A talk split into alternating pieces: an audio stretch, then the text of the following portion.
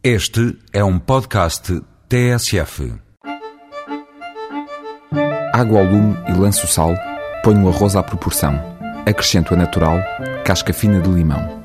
Sem mexidas de tormento, mediana a turbulência, a canela de ornamento dá-lhe nota de excelência.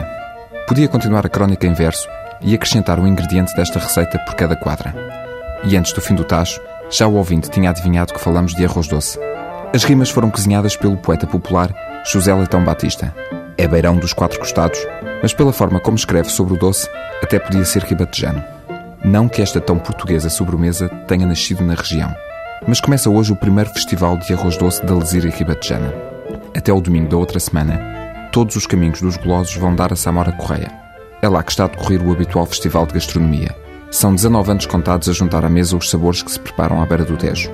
Há 9 anos que celebram as carnes bravas e este ano, pela primeira vez, celebram também o arroz doce.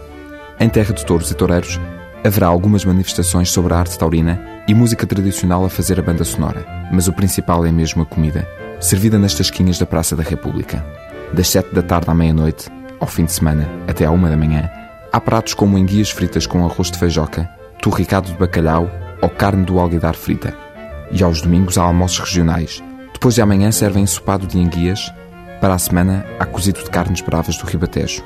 E para rematar, já dizia o poeta, vinho tinto que sobeja e ajuda à digestão, arroz doce à sobremesa, em final de refeição.